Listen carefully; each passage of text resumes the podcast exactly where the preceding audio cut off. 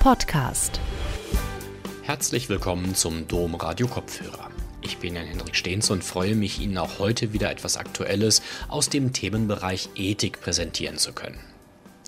Seit dem Urteil des Bundesverfassungsgerichts aus dem Jahr 2020 gilt der assistierte Suizid, also eine Hilfe zur Selbsttötung, als eine verfassungskonforme Angelegenheit. Begriffe wie Menschenwürde und Autonomie spielen in der diesbezüglichen Diskussion eine überaus wichtige Rolle. Eine Liberalisierung tut für manche Diskursteilnehmer Not, aber eignet sich der Suizid als Gegenstand für einen noch ausstehenden letzten Emanzipationsschritt? Greift die Autonomieformel zu kurz, werden wir uns mit dem Drama des assistierten Suizids beschäftigen. Jean-Pierre Wilz, Professor für theologische Ethik an der Radboud-Universität in Nijmegen, befasst sich intensiv mit dieser Thematik. Obwohl er für eine liberalere Gesetzgebung plädiert, sieht er aber auch die Grenzen der in manchen Ländern existierenden Praxis und schaut dabei auf die Situation in Deutschland. Seinen Vortrag Sich den Tod geben, Suizid, eine letzte Emanzipation hielt Professor Wilz im Rahmen der Mittwochsgespräche im Düsseldorfer Maxhaus im März 2022 gute Unterhaltung. Guten Abend, schön, dass Sie so zahlreich gekommen sind ähm, äh, zu einem eher schweren Thema und auch in schweren Zeiten. Ähm, es fällt mir nicht ganz leicht, über den Suizid äh, zu sprechen oder beispielsweise an der Universität momentan mit den Studenten ein Masterseminar über Autonomie zu halten, während unweit von uns ein gewisser Herr Hasputin ähm, einen Krieg verursacht hat, wo sehr viele Menschen zu Tode kommen, unfreiwillig zu Tode kommen. Und wir sprechen heute Abend gewissermaßen über den freiwilligen Tod. Also ich muss das einmal kurz sagen, um mich doch etwas zu ähm, verorten in der Psycholage, in der wir uns, vermute ich, heute befinden. Vielen herzlichen Dank für die, für die freundliche Einladung. Bin auch sehr gerne äh, wieder nach Düsseldorf äh, gekommen.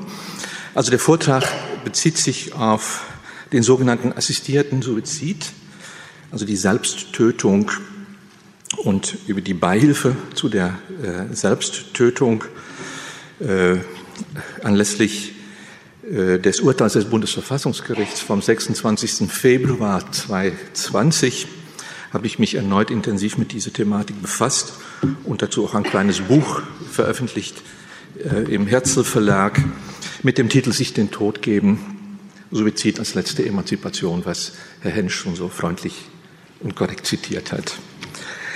Ich, ich sage Ihnen kurz, wie ich vorgehen werde. Ich, ich mache es auch in Ruhe. Ich halte jetzt keinen steilen und schnellen akademischen Vortrag. Wir haben Zeit äh, heute Abend.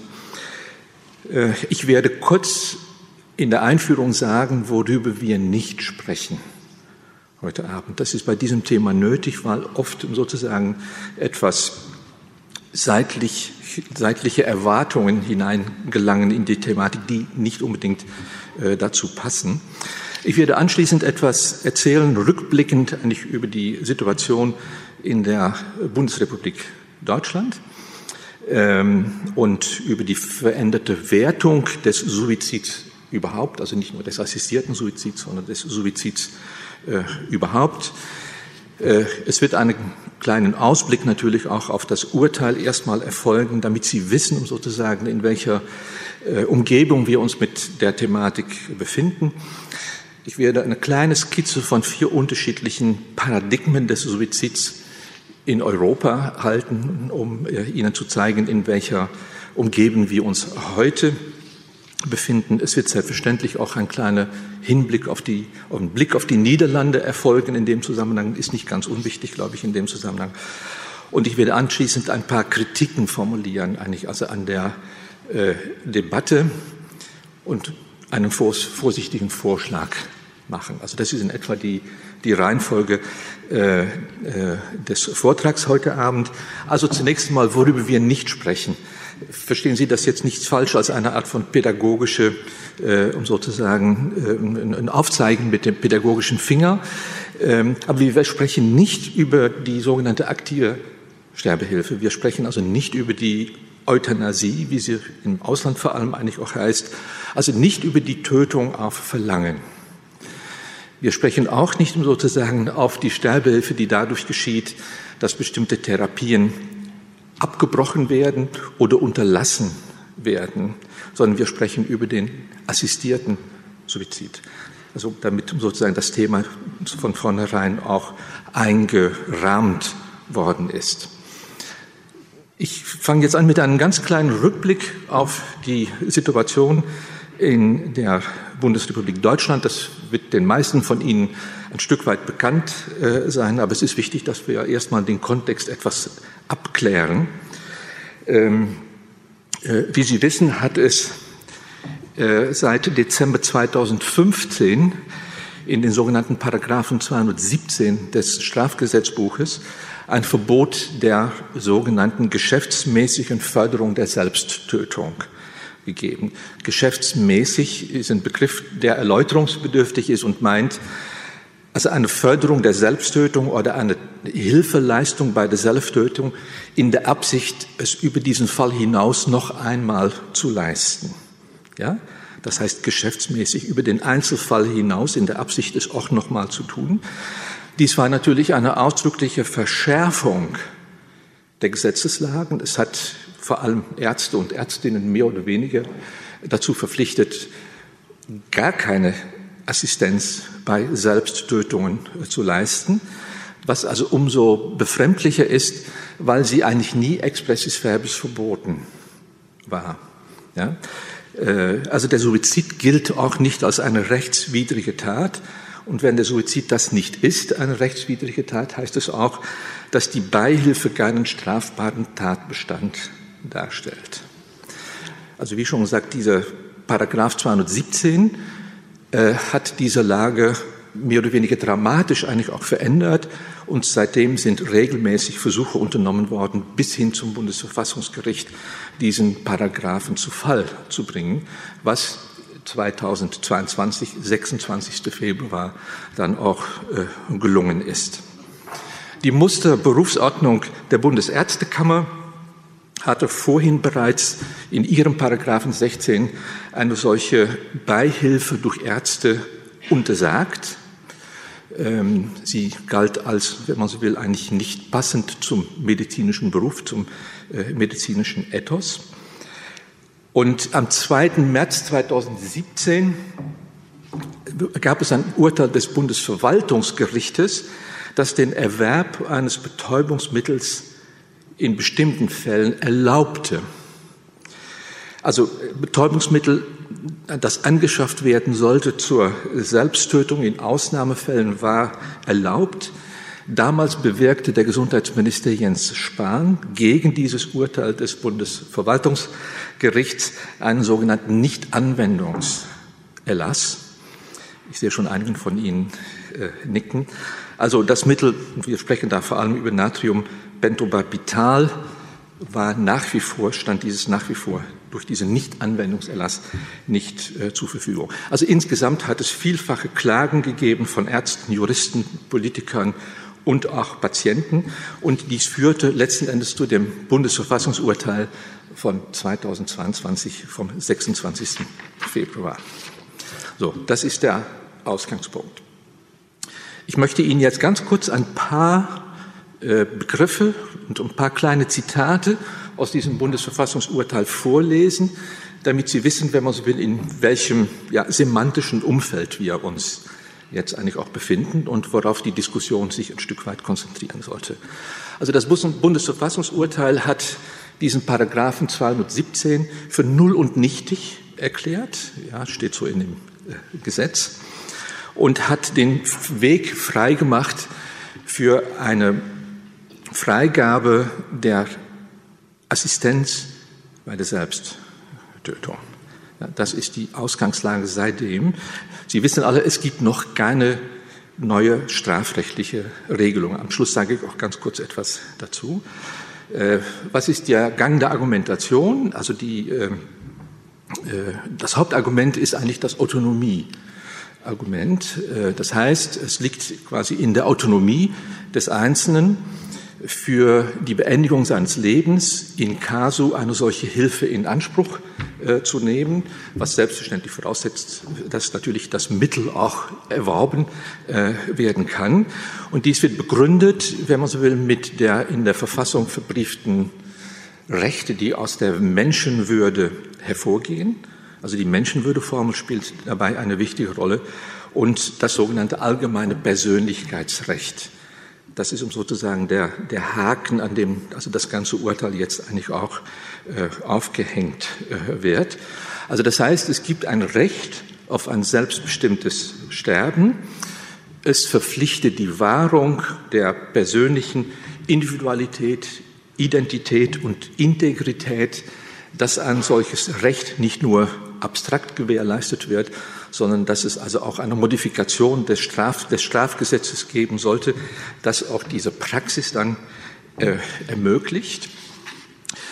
Äh, es wird ausdrücklich davon gesprochen, dass man also in die Lebensdeutung, in die Lebensformen des Einzelnen nicht einmischen äh, solle, sondern dass also diese Interpretation, das Leben beenden zu wollen, ausdrücklich und ausschließlich nur eigentlich also in die Zuständigkeit der einzelnen Person läge. Ich lese Ihnen jetzt ganz kurz eine Formel vor, die sehr wichtig ist, weil ich später mich immer wiederum mal auf sie äh, beziehen werde. Und sie lautet, ich zitiere jetzt, das Recht auf selbstbestimmtes Sterben ist nicht auf fremd definierte Situationen wie schwere oder unheilbare Krankheitszustände oder bestimmte Lebens- und Krankheitsphasen beschränkt. Eine ganz wichtige Formulierung. Ja? Also sie ist nicht beschränkt auf schwere und unheilbare Krankheitszustände oder bestimmte Lebens- und Krankheitsphasen. Es besteht weiter in jeder Phase menschlicher Existenz Entschuldigung, die Einengung des Schutzbereichs auf bestimmte Ursachen und Motive liefe auf eine Bewertung der Beweggründe des zur Selbsttötung Entschlossenen und auf eine inhaltliche Vorbestimmung hinaus, die dem Freiheitsgedanken des Grundgesetzes fremd ist.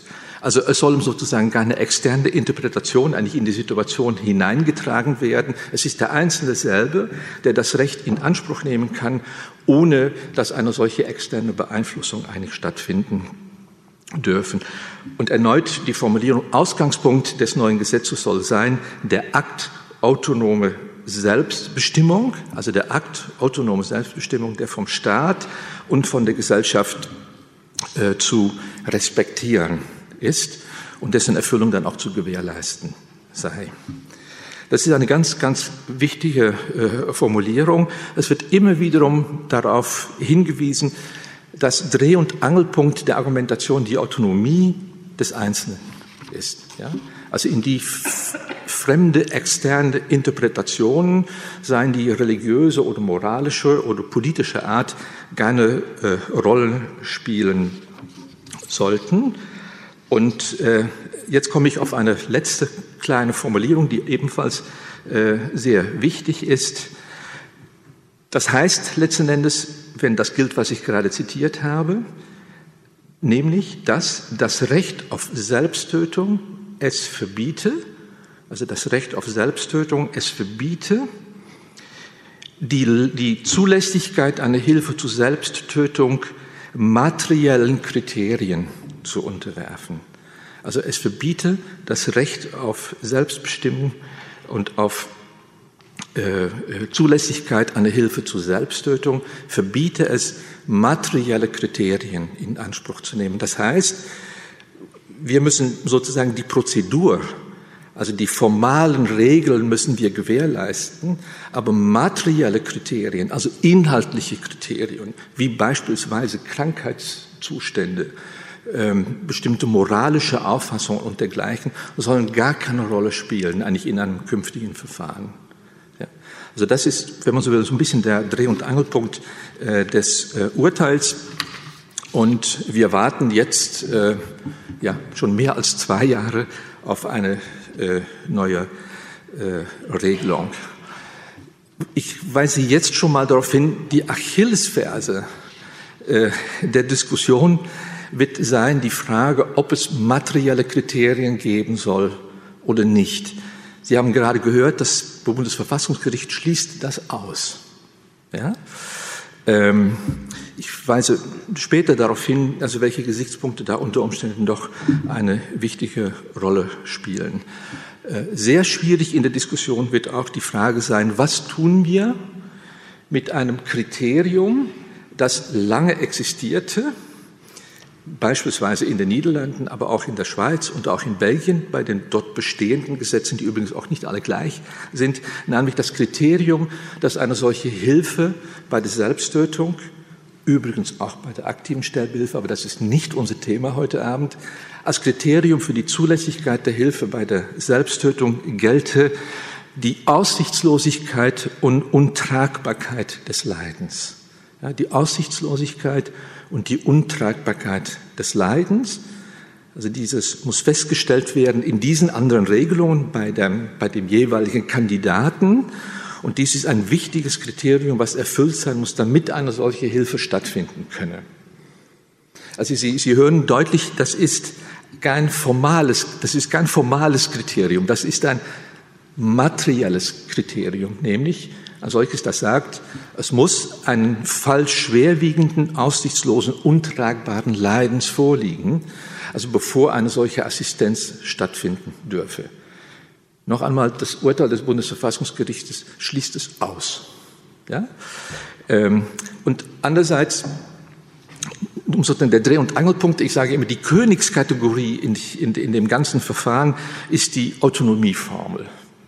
Ja, es wurde manchmal gesagt, also das Bundesverfassungsurteil sei quasi eine Hochzeit der Autonomie, die dort äh, gefeiert äh, werden. Also Selbstbestimmung, das Selbstbestimmungsrecht des Einzelnen steht absolut im Zentrum äh, also des äh, ganzen Verfahrens. So, soweit sind wir jetzt gut instruiert über die, über die Ausgangslage. Nun ist deutlich, dass in den letzten Jahrzehnten, unabhängig jetzt von dieser Diskussion, äh, es eine veränderte Wertung des Suizids gegeben hat. Also der Suizid ist in den letzten Jahrzehnten, wenn man so will, ein Stück weit aus der Tabuzone, aus der Zone der schweren moralischen Verurteilung und gewissermaßen auch aus der Zone der Unsichtbarkeit herausgewachsen. Ein makabres Beispiel dafür wären die Suizidattentate, die Selbstmordattentate. Also der Suizid ist auch zu, politischen, zu einem politischen Instrument äh, geworden.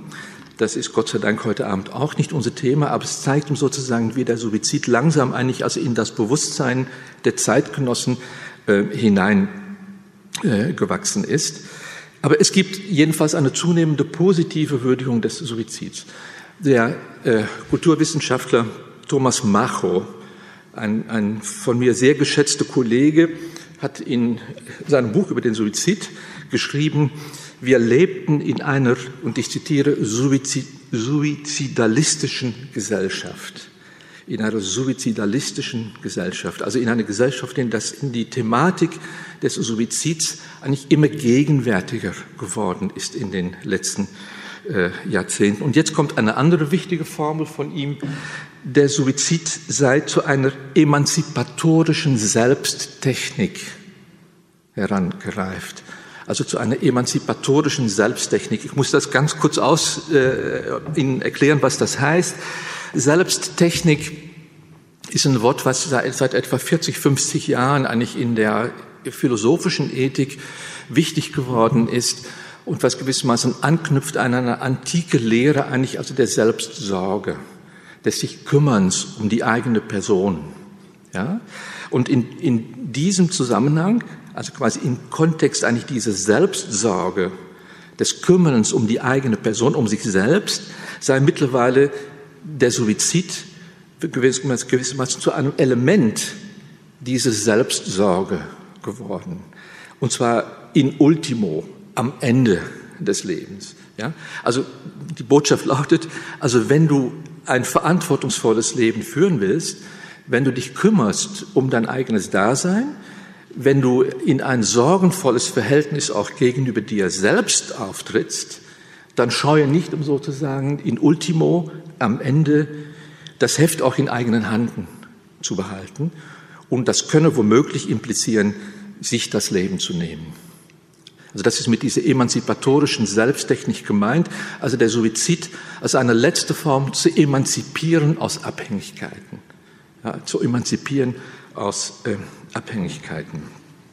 Hartmut Rosa, wichtiger Soziologe äh, äh, in Deutschland momentan, hat da seine Zweifel. Er spricht eigentlich in dem Zusammenhang darüber, dass wir die letzten Zonen des Unverfügbaren mittlerweile zu verfügbaren Gebieten erklärt haben. Also nichts entkommt unserer Verfügungsbereitschaft. Er nennt das auch einen Aggressionspunkt gegenüber uns, gegenüber uns selbst.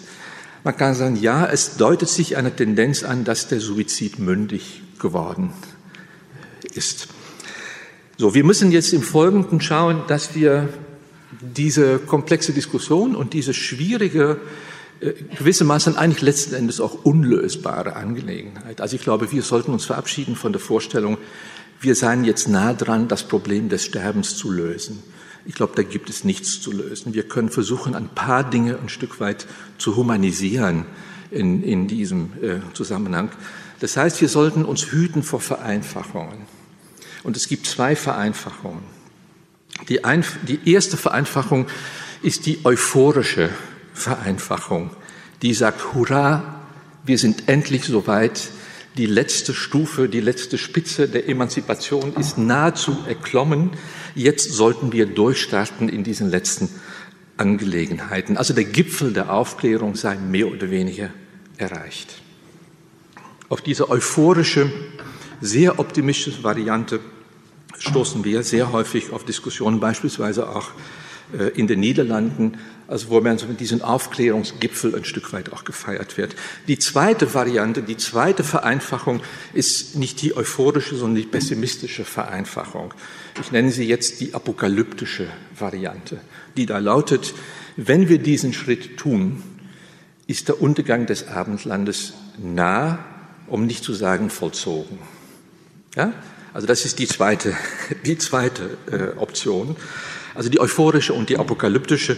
Und ich glaube, dass Sie mittlerweile vermuten, dass ich weder die eine noch die andere heute Abend ähm, umarmen werde, sondern versuche, einen anderen Weg äh, zu skizzieren. Wenn das so ist, ist es wichtig, dass wir einen kleinen Schritt auf die Seite tun, so eine, einen ähm, kleinen reflexiven Schritt auf die Seite und uns die Frage stellen, wie war das jetzt eigentlich mit dem Suizid in unserer Kultur? Ja? Ähm, wie ist das eigentlich, wie hat man den Suizid eigentlich in der europäischen Kultur gewertet? Und wie situieren wir uns in dem Zusammenhang äh, heute? Also ich habe jetzt einfachheitshalber vier Paradigmen unterschieden das heißt, ein Stück weit auch zwei, also in einer historischen Reihenfolge, was aber nicht heißt, dass das zweite das erste obsolet macht und das vierte das dritte obsolet macht, sondern aber die sind immerhin vier historisch rekonstruierbare Paradigmen, also unterschiedliche Auffassungen, also unterschiedliche Annäherungen an den, an den Suizid. Wenn Sie mir erlauben, das, das kurz zu skizzieren, dann verstehen wir sofort besser, in welcher Lage wir uns eigentlich heute äh, befinden. Also ich nenne die vier Typen und ich sage ein paar Worte jeweils äh, dazu. Also das, das, erste Paradigma nenne ich das der Moralisierung des Suizids, also die Moralisierung. Das zweite äh, Paradigma nenne ich das der Existenzialisierung. Das dritte das der Pathologisierung und das vierte das der Normalisierung. Ja, ich komme nochmal auf die Begriffe zurück und wenn Sie das wollen, können Sie das in dem Buch alles länger und besser nachlesen, als ich Ihnen das jetzt heute erzählen kann. So, erste Moralisierung. Damit ist, damit ist gemeint die, die Antike. Und sowohl die nichtchristliche als auch die christliche Antike, die allerdings sehr unterschiedliche Wertungen des Suizids kennen. Also mit der, mit der nichtchristlichen Antike assoziieren wir in der Regel die Stoa, die Haltung der Stoiker, also die eher tolerante Haltung gegenüber dem Suizid. Also man kann sagen, im Großen und Ganzen stimmt das. Es gibt in der Antike im Besonderen, also in dieser stoischen Variante, nicht überall, eine, eine vergleichsweise, wir würden sagen, liberale Haltung dem Suizid gegenüber. Ja, es gibt die berühmte Formel von, von Seneca, Also wenn das Leben dir zu viel geworden ist, dann öffne die Tür und überschreite die Schwelle. Das war's. Ja? Es gibt keine Gründe, das zu idealisieren, äh, weil sehr viele Menschen in der Antike, berühmte Fälle in der Antike, die den Suizid vollzogen haben, wurden dazu gezwungen. Es war nicht immer aus freien Stücken, sie wurden dazu gezwungen. In der christlichen Antike ist die Wertung natürlich eine völlig andere. Also der Suizid gehört, wenn man so will, zu den ja, Hauptverbrechen gegenüber sich selbst. Ja, der Suizid war radikal untersagt, wie beispielsweise auch die, äh, die Abtreibung äh, der Fall war. Also dieses christliche Paradigma hat sich in etwa bis zum 16. Jahrhundert vergleichsweise unangefochten gehalten. So, dann sitzt eine, eine zweite Phase an, die nenne ich jetzt diese Existenzialisierung. Was heißt Existenzialisierung? Das heißt, es, es, es kommt ein gewisses Verständnis auf, dass Menschen sich in einer existenziellen Notlage befinden können, die sie veranlasst, sich das Leben zu nehmen. Ja? Also man fühlt sich ein Stück weit ein in die Situation äh, des Einzelnen. Das sind übrigens auch nicht die wenigsten, die das tun. Ein Beispiel wäre der große katholische Theologe und Philosoph Erasmus von Rotterdam. Oder äh, Thomas More und andere.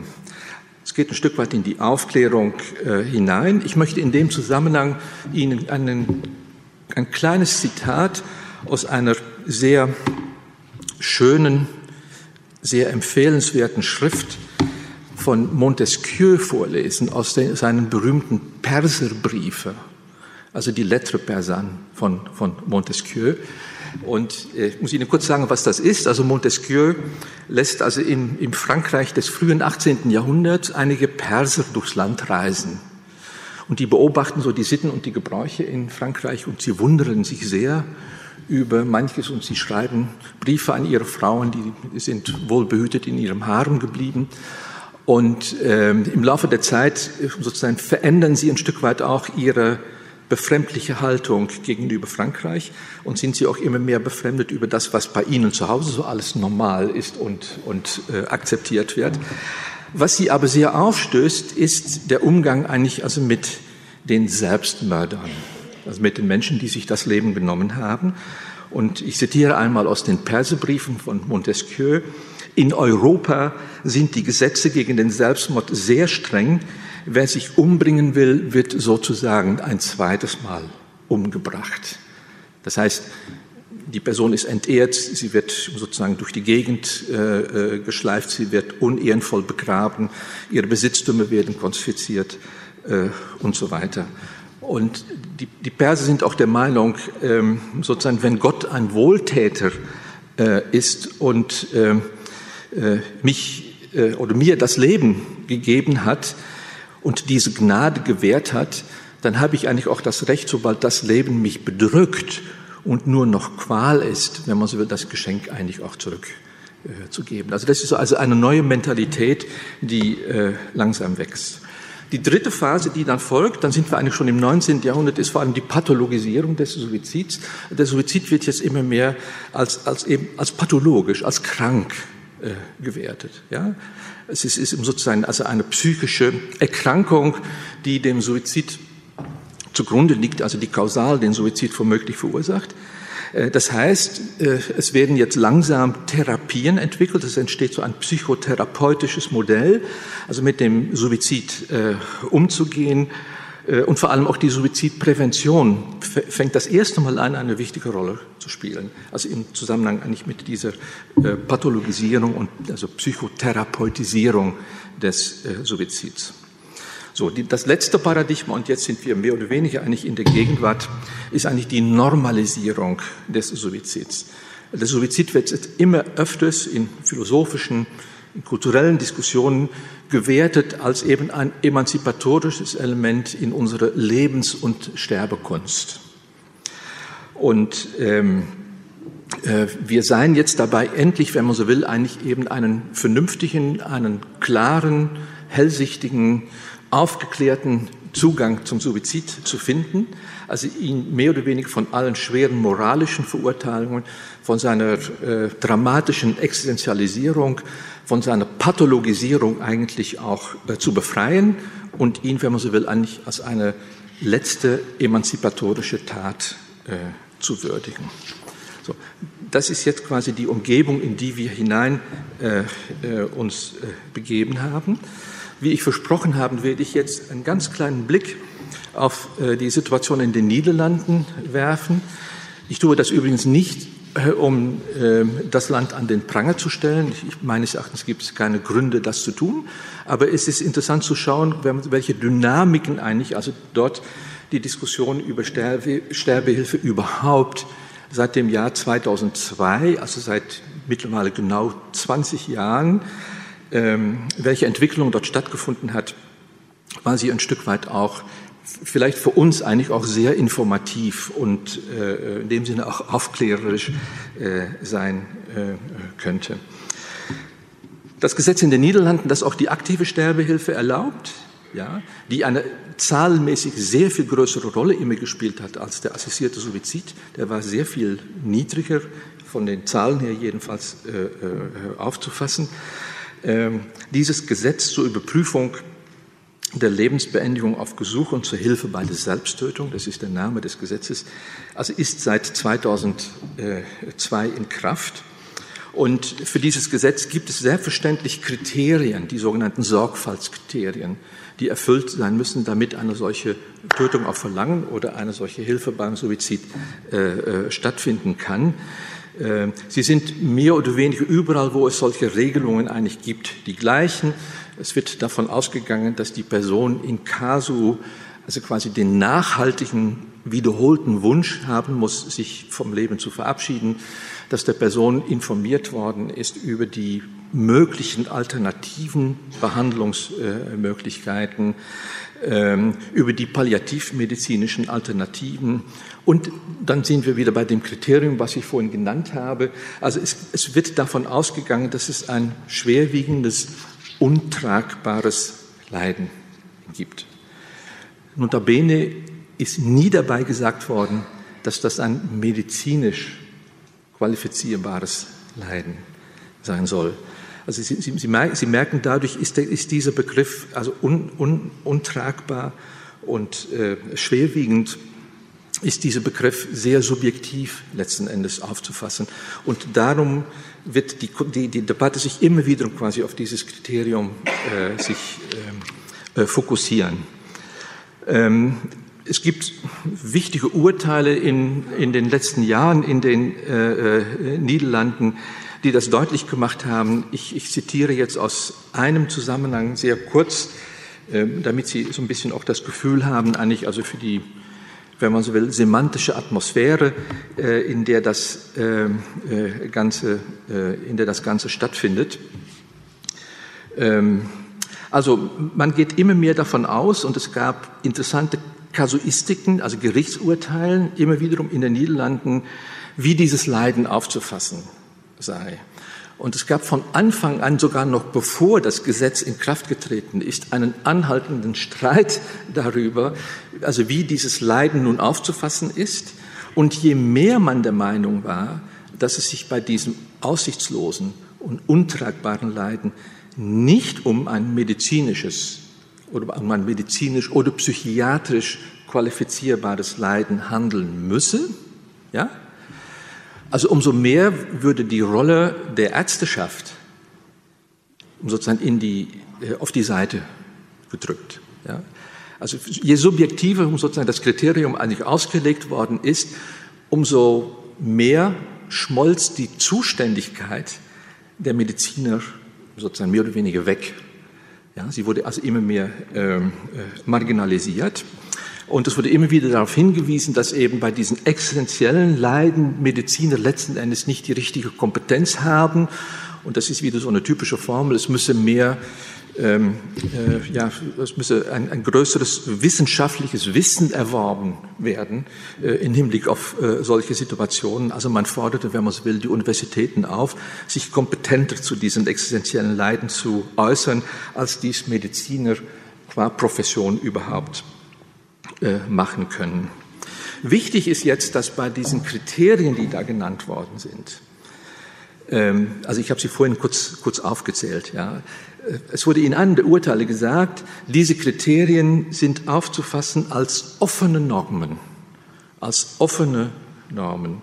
Offene Normen heißt nicht nur, dass ein solches Kriterium in Hinblick auf den Einzelfall interpretiert werden muss, das ist selbstverständlich.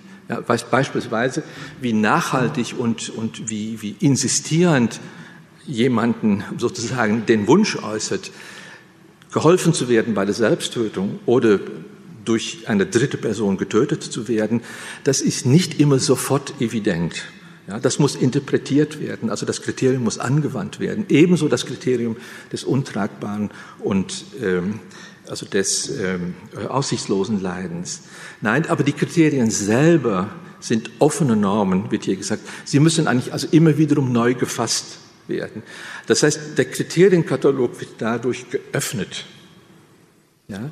Und man kann sagen, in dem Moment gibt es kein Halten mehr, weil sozusagen die Interpretation der Kriterien ist mehr oder weniger endlos. Wer will sie denn schon beenden, wenn diese Kriterien als offene äh, Normen deklariert äh, werden? Das heißt, wir, wir beobachten, wenn man so will, wenn man das jetzt zusammenfassen möchte, wir beobachten eine Entwicklung, die immer mehr in die Subjektivität des Einzelnen, wenn man so will, hinein äh, thematisiert wird. Also sozusagen, wer hat jetzt sozusagen das, das, das Mitspracherecht und wer, wer artikuliert jetzt äh, äh die ganze Befindlichkeit? Das ist ausschließlich das Subjekt in casu. Es ist ausschließlich die einzelne Person. Und diese einzelne Person muss keineswegs ein Patient sein. Ja? Eine existenzielle Lebensmüdigkeit reicht gewissermaßen aus, um sozusagen die Initiative zu ergreifen, den Prozess zu eröffnen. Also, also quasi dieses Schwenken in die Richtung des, der Subjektivität. Und wenn Sie sich erinnern an das Bundesverfassungsurteil, kommt das sehr in diese Nähe. Ja, weil immer wieder gesagt wird, und nur die Autonomie des Einzelnen, nur die Selbstbestimmung des Einzelnen, und es soll keine materielle Kriterien geben und also sozusagen keine Einflussnahme von außen, weder moralische noch ähm, äh, religiöse oder andersartige Interpretationen dürfen dabei äh, eine äh, Rolle spielen. Also hier ist eine Entwicklung, wenn man so will, eigentlich in Gang gekommen, die sehr schwer äh, äh, zu bremsen ist. Und in den Niederlanden befinden, befinden wir, na, ich wohne nicht in den Niederlanden, ich bin auch kein Niederländer, aber befindet man sich im Moment eigentlich in der Situation, dass man wartet, bis die niederländische Regierung eine Gesetzesinitiative, die 2016 gestartet worden ist, die Gesetzesinitiative ist mit dem Namen Pia Dijkstra verbunden, einer Abgeordneten im niederländischen Parlament, ähm, die dafür plädiert, äh, dass Menschen in Zukunft in dem Moment, wo sie das Gefühl haben und dies nachhaltig artikulieren, dass sie genug gelebt haben. Ja, dass, sie, dass genug ist mit, äh, mit ihrem Leben. Wenn sie das subjektive Gefühl haben, ihre Würde beispielsweise verloren zu haben, also dass dann der Staat, wenn man so will, in die Pflicht genommen wird, Hilfemöglichkeiten, Interventionsmöglichkeiten anzubieten es wird der Vorschlag gemacht, dass soll es vielleicht also einen Zusatzstudiengang an den Universitäten äh, geben, wo Menschen, wenn man so will, äh, vorbereitet werden und unterrichtet werden, äh, an einer solchen Praxis teilzunehmen.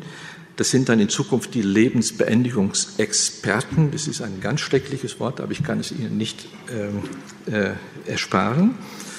Ähm, und auch da spielt immer wiederum die Rolle, es ist nur das Subjekt, das entscheidet. Und ich möchte Sie kurz, ähm, wofür ich dann zum letzten und äh, zum letzten Teil meines Vortrags komme, auf eine ganz wichtige Unterscheidung hinweisen, die in dem Zusammenhang gemacht wird. Und zwar wird gesagt, es gibt Situationen im Leben von Menschen, wo sie, wenn man so will, biografisch, was ihre, also ihre biografische Selbstdeutung, ja, die Art, wie sie als Menschen ihr Leben führen, wo sie das Gefühl haben, ihre Biografie ist bereits eigentlich an ein Ende gelangt. Ja, die Biografie ist implodiert, aber die Biologie nicht. Also die Biologie hält sich nicht daran, also die tändelt weiter, um so zu sagen. Also es ist eine Kluft entstanden zwischen Biologie und Biografie. Und in dem Zusammenhang äh, äh wird der Ratschlag erteilt, die assistierte Selbsttötung ist eine Möglichkeit, diese Kluft zwischen der bereits implodierten Biografie und der noch tändelnden Biologie zu schließen, indem man sozusagen die Biologie auch beendet. Ja. Da gibt es ein paar komplizierte Gedankengänge, die möchte ich Ihnen, äh, die möchte ich Ihnen eigentlich lieber ersparen.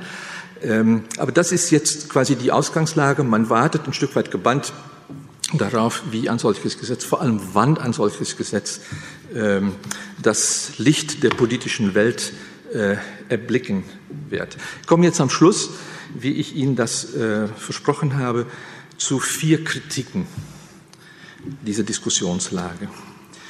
Ich möchte vorweg sagen, ähm, ich habe 1997 und 2007 äh, in zwei Büchern zu dieser Thematik mich für eine Liberalisierung des Strafgesetzes eingesetzt. Und ich tue das immer noch. Ja? Also ich bereue nicht, dass ich vor 20 Jahren, wenn man so will, diesen Weg der Liberalisierung eingeschlagen habe. Ähm, aber mit, mittlerweile gibt es einige Beobachtungen, die mich etwas zögern lassen bei den ähm, Gesetzesvorhaben. Äh, ich wiederhole das noch mal ganz kurz und etwas genauer am Ende meines Vortrags. Ich nenne Ihnen jetzt nur vier Kritiken. Das heißt, ich versuche jetzt diese Diskussion über den Suizid, im, im, Buch habe ich das ausführlich, viel ausführlicher getan natürlich als heute, diese, diese, die Diskussion über den Suizid etwas ähm, in, in, in ein etwas anderes kulturelles Feld hineinzustellen. Also mich nicht nur zu konzentrieren auf die Frage, darf man das jetzt oder darf man das jetzt nicht? Ja, und was sind die Pro- und die Kontraargumente? Das ist wichtig, aber der Suizid findet nicht in einem Vakuum statt. Ja, der findet nicht in einer leeren Umgebung statt. Häufig wird das ein bisschen suggeriert. Es gibt so ein Klischeemodell, wo gesagt wird, ja, Menschen müssen eigentlich in ihrem Leben irgendwann, wie auch bei anderen Gelegenheiten, wählen, was sie wollen. Und da gibt es verschiedene Optionen. Ja? Und man solle sich überlegen, welche Option äh, man wählt. Und bei diesem Modell hat man dann immer den Eindruck, Menschen sind offensichtlich seltsam isolierte Entitäten in so einem großen Behälter, den wir Gesellschaft nennen. Und in diesem Behälter sind sie immer wiederum mit Situationen konfrontiert, wo sie wählen müssen zwischen bestimmten Optionen. Ganz fremd ist uns das nicht, wenn wir ehrlich sind. Aber das ist so ein Klischeemodell, was man eigentlich immer wiederum, äh, was man immer wieder begegnet, diesem äh, Modell. So, also die erste, die erste Kritik äh, sagt, im Zeitalter der Selbstoptimierung, das ist jetzt kein sehr innovativer Begriff, den haben Sie wahrscheinlich nicht von mir, ähm, im Zeitalter der Selbstoptimierung, um sozusagen, werden uns im Zusammenhang mit dem Suizid also bestimmte Modelle angeboten, die eine starke Faszination ausüben. Also zunächst einmal ist der Suizid vielleicht nur so eine Fiktion, aber je länger wir, darüber sprechen, umso mehr wird er zu einer Realoption. In der Soziologie wird das übrigens Realfiktion äh, genannt. Das heißt aber, also medial, ästhetisch, moralisch, politisch, kulturell medial wird unsere Erlebnissphäre immer wieder konfrontiert, eigentlich also mit diesem positiven Ansinnen, der Suizid ist in Ultimo unter Umständen eine rationale Option. Also das ist diese eine, eine Tendenz. Und sind wir ehrlich, wir sind doch Unternehmer in eigener Sache, also Entrepreneur de nous-mêmes. Ja? Und ähm, wir sollten die größtmögliche Fülle in unserem Leben erreichen. Wir sollten ja die größtmögliche Zahl an Erfahrungen und Erlebnissen sammeln. Nach Möglichkeit sollten wir überall auf der Welt mindestens einmal gewesen sein. Und äh, nachdem wir so vieles akquiriert haben und das in eigener Regie getan haben, dann wäre es dumm und dreist, das am Schluss des Lebens nicht auch noch zu tun. Also bleiben wir sozusagen Gestalten, Gestalter unserer eigenen Biografie, also bis buchstäblich eigentlich danach nichts mehr kommt. Und inszenieren wir selber äh, das Ende.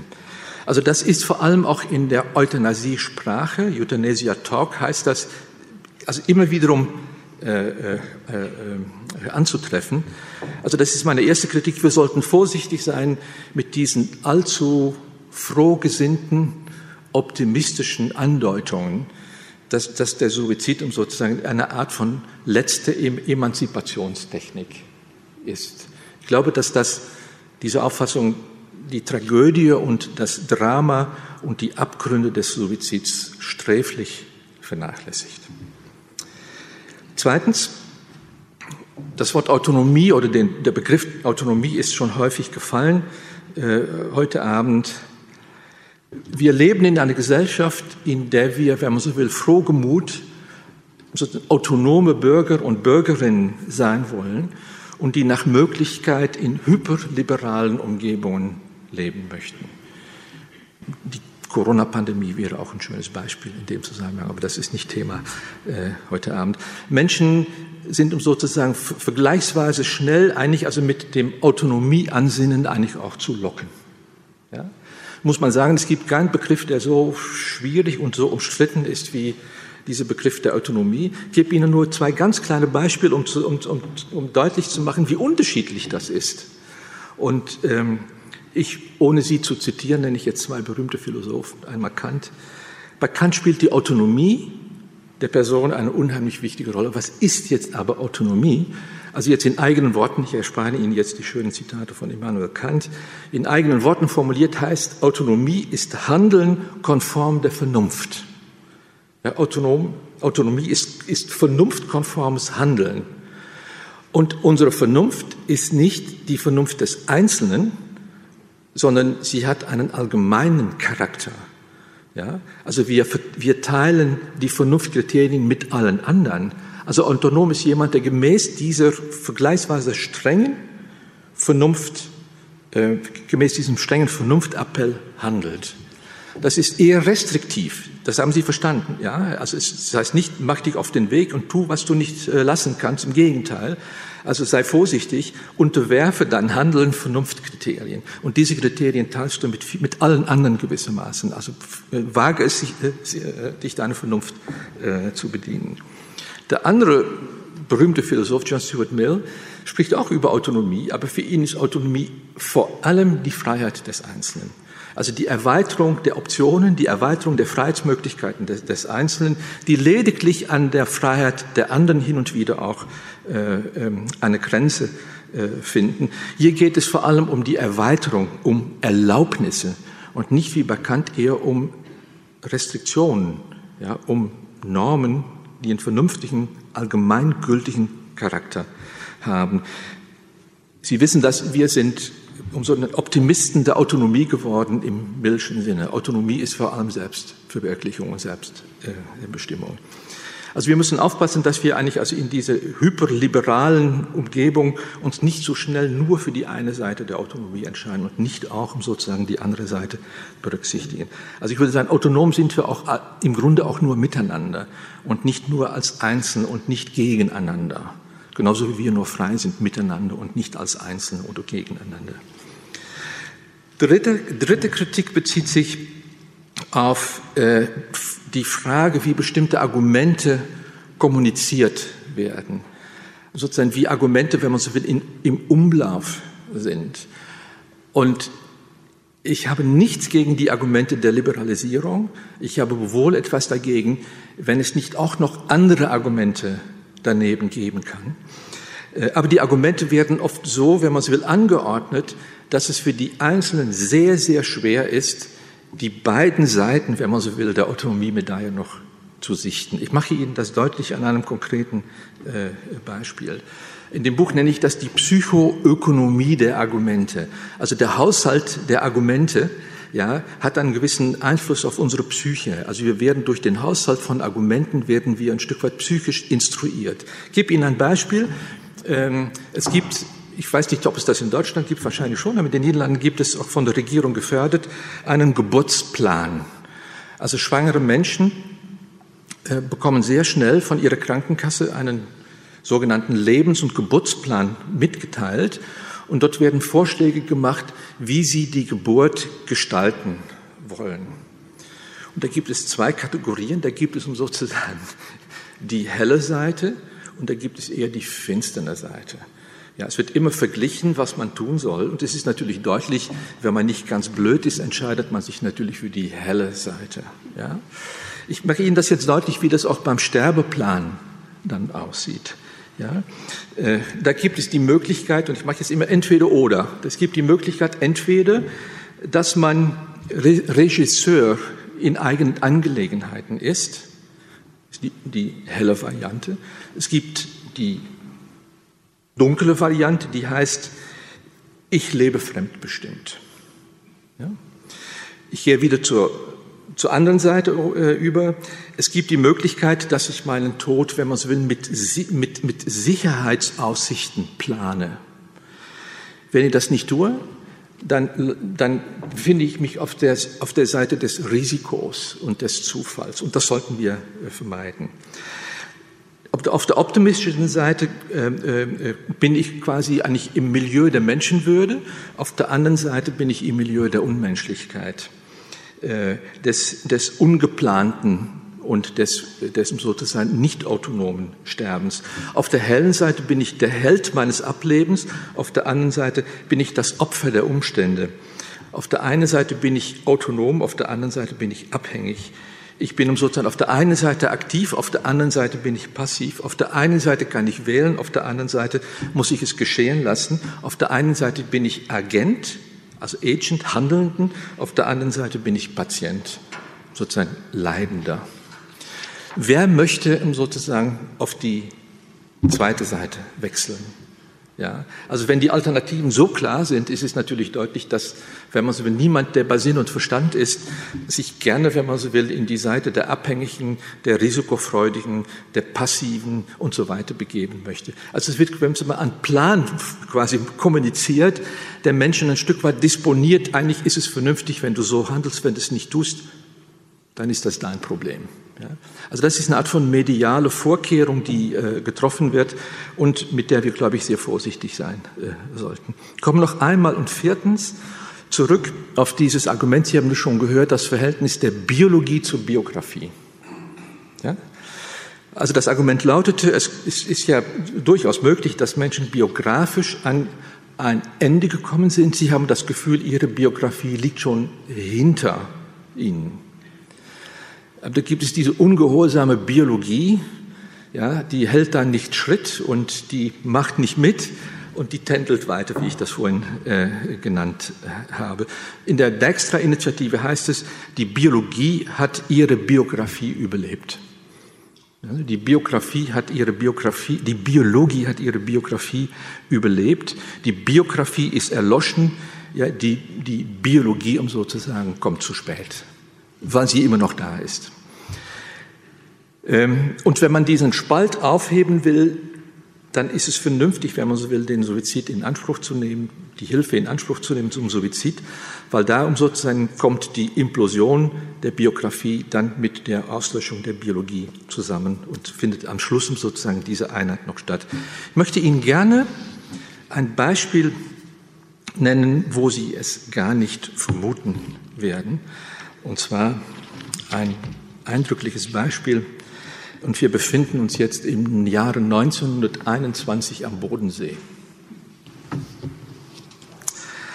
Und zwar am Bodensee gab es die berühmte Klinik von Ludwig Binswanger, den berühmten Psychiater Binswanger, in Kreuzlingen.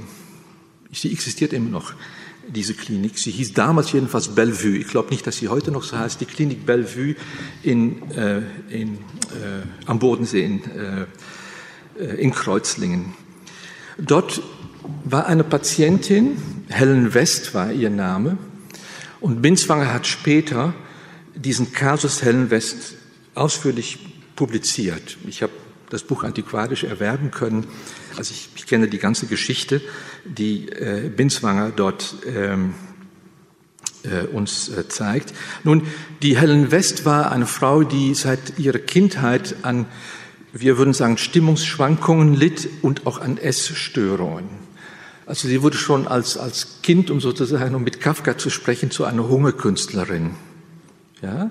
Also sie litt unter schweren Depressionen und sie hatte eine Art von ja, also Hungerobsession. Äh, sie heiratete, hatte die Hoffnung eigentlich durch ihre Ehe, wenn man so will, eigentlich also aus dieser Lage auch herausgelöst äh, zu werden. Sie begab sich als 21-Jährige in eine äh, Psychoanalyse, unternahm zwei Suizidversuche und kam dann zur Ludwig Binswanger in die Kreuzlinger äh, äh Klinik. Also er nahm sie 1921 als Anorexie-Patientin äh, auf und diagnostizierte damals Schizophrenia simplex.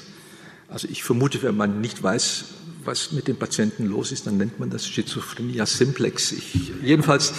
Ähm, und äh, er gab die Behandlung, die nur ganz wenige Wochen dauerte, sehr schnell auf und er entließ die Patientin die sich am dritten Tag nach ihrer Rückkehr zu Hause nun erfolgreich das Leben nahm. Binswanger hatte ihr allerdings auch das Medikament mitgegeben, mit der sie das äh, äh, tat. Nun, Binswanger war ein berühmter Psychiater, äh, also wenn man philosophisch ein bisschen instruiert ist mit der sogenannten Daseinsanalyse, er kam aus, aus der Ecke von Martin Heidegger, vor allem Karl Jaspers, und versuchte das psychiatrisch, Jaspers war übrigens auch selber Psychiater, das in der, in der Psychiatrie äh, anzuwenden. Und jetzt lese ich Ihnen zwei oder eine Stelle ähm, äh, äh, vor aus diesem berühmten Bericht von Ludwig Binswanger. Das heißt, Ellen West war schon als junge Frau alt geworden. Der Lebenssinn ihres Daseins hatte sich schon in jungen Jahren erfüllt, gemäß dem stürmischen Lebenstempo und der kreisförmigen Lebensbewegung dieser Existenz, in der sich das Dasein frühzeitig leer gelaufen hatte. Das existenzielle Altern war dem biologischen Altern vorausgeeilt. Also das biografische Altern war dem biologischen Altern vorausgeeilt, wie auch der existenzielle Tod, das wie eine Leiche unter Menschen sein, heißt es bei Binswanger, dem biologischen Lebensende vorausgeeilt war. Der Selbstmord ist die notwendig willentliche Konsequenz dieses daseinsmäßigen Sachverhalts. Es ist nicht meine Sprache, es ist das Zitat, es ist die Sprache aus der Zeit, aber Sie haben sehr wohl gehört, was, was Binswanger sagt. Ja? Also die Patientin, die junge Patientin war existenziell eigentlich schon gealtert, also sie hatte ihr Leben eigentlich schon hinter sich. Und es war nur konsequent, nur konsequent, wenn man so will, eigentlich, also wenn sie das biologische Altern jetzt in Ultimo, wenn man so will, noch auf die Seite des bereits stattgefunden haben, biografischen Todes hinüberholt. Ich glaube, ich möchte mit diesem Beispiel nur andeuten, dass wir äußerst vorsichtig sein sollten in der Sprache, die wir äh, benutzen. Also hier wird, wenn man so will, bei die Ellen West ist eine Patientin, die ein Stück weit, könnte man sagen, psychiatrisch-philosophisch überhöht durch Binswanger eigentlich auch stirbt. Also die Philosophie reicht, wenn man so will, eine Sprache an, die die Patienten auf eine ganz bestimmte Art und Weise situiert und den Suizid dadurch auch normalisiert in dem Zusammenhang. Also ich glaube, wir sollten in dem Zusammenhang vorsichtig sein. Ja, wie geht es jetzt weiter? Äh, wir wissen es nicht. Ähm, es gibt drei Gesetzesvorschläge äh, im Moment, die äh, auf Abstimmung warten. Ähm, es gibt einen Gesetzesvorschlag von Helling-Plar, Lauterbach, Sitte und andere. Sind alles also, also überparteiliche Vorschläge. Also dort finden Sie äh, Politiker der FDP Hand in Hand mit Politikern der Linke. Das ist auch ein seltsames Gefühl, das auch mal ähm, in einer Gesetzesvorlage erleben zu dürfen. Ähm, es gibt drei Vorschläge. Also der dritte ist von, von äh, Frau Künast und, äh, und andere. Und es gibt einen Vorschlag äh, von äh, Castellani, Gröhe, Heil und, und, und äh, Frau Roth und andere. Man kann sagen, der Vorschlag, der erste, der, nenne mal den, der Lauterbach-Vorschlag ist ganz auf Linie äh, des Bundesverfassungsgerichts. Ähm, auch hier wird davon ausgegangen, dass längst nicht immer bei einem assistierten Suizid eine Erkrankung vorliegen muss. Also alle drei Vorschläge, wenn man so will, sind in dem Sinne konform, weil sie materielle Kriterien äh, vermeiden. Der Vorschlag von, von, von Frau Künast und andere geht davon aus, dass auch der, die Suizidassistenz beim Minderjährigen unter bestimmten außergewöhnlichen äh, äh Bedingungen stattfinden könne. Man soll es nicht ganz schnell beiseite wischen, ist ein enormes Problem. Und ich sage jetzt nur, Klammer auf, also ich, ich halte dass die Suizidassistenz, und das heißt, die, die minderjährige Person ist die, die, die Person, die die Tat vollzieht. Ja? Also ich weiß nicht, ob das äh, vernünftig ist und ob es nicht in Extremis andere Möglichkeiten der Lebensbeendigung äh, da geben kann. Der Vorschlag von, von Herrn Gröhe, äh, Herrn Heil und äh, Claudia Roth und andere ist am restriktivsten. Dieser Vorschlag möchte eigentlich, also dass das Verbot der geschäftsmäßigen Förderung des Suizids des Paragraphen 217, der vom Bundesverfassungsgericht am 26. Februar 2022 für null und nichtig erklärt wird, dass das rückgängig gemacht wird. Also dass der assistierte Suizid nach wie vor ein strafwürdiges Delikt ist und dass auch die sogenannte Werbung für den Suizid strafbar ist, abgesehen von außerordentlichen Umständen. Also ich glaube, dieser Vorschlag ist ein wirklicher Rückschritt äh, im Vergleich äh, zu den anderen. Ich möchte, und ich schließe jetzt ab, äh, ich, mein Vorschlag wäre eigentlich der, aber wer bin ich, um sozusagen um zu hoffen, dass der Vorschlag Erfolg hat.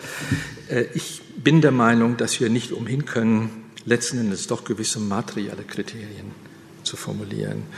Äh, also dass, dass die Assistenzhilfe, die Assistenz bei der Selbsttötung nicht ohne eine Gewichtung durch medizinische und psychiatrische Kriterien stattfinden sollte.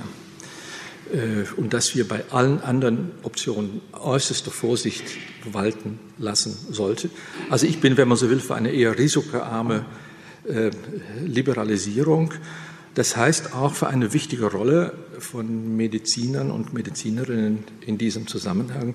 Mir ist nicht wohl bei dem Vorschlag beispielsweise von Lauterbach und anderen, dass eine Kommission, wenn man so will, letzten Endes äh, einem Suizidwilligen ein Portfolio aushändigt. Und in dieser Kommission befinden sich vielleicht Mediziner, vielleicht Psychologen, aber auch Sozialpädagogen, Sozialarbeiter, Juristen, Angehörige der Person selber sind nicht ausgeschlossen. Also ich weiß nicht, ob das eine vernünftige Idee ist, eine solche äh, Kommission einzurichten. Sie sehen, mein letzter Satz, äh, wir fangen erst an mit dieser Diskussion, die natürlich aufgrund der Pandemie und vielleicht auch im Moment aufgrund des schrecklichen Krieges sich erstmal verlangsamt hat. Aber ich gehe davon aus, dass wir in den nächsten Monaten eigentlich so weit sind, äh, in Deutschland hier entscheiden zu müssen. Und ich hoffe, dass wir zu einer vernünftigen Lösung kommen. Und ich bedanke mich sehr für Ihre sehr aufmerksame. Domradio Kopfhörer. Weitere Informationen finden Sie auf domradio.de.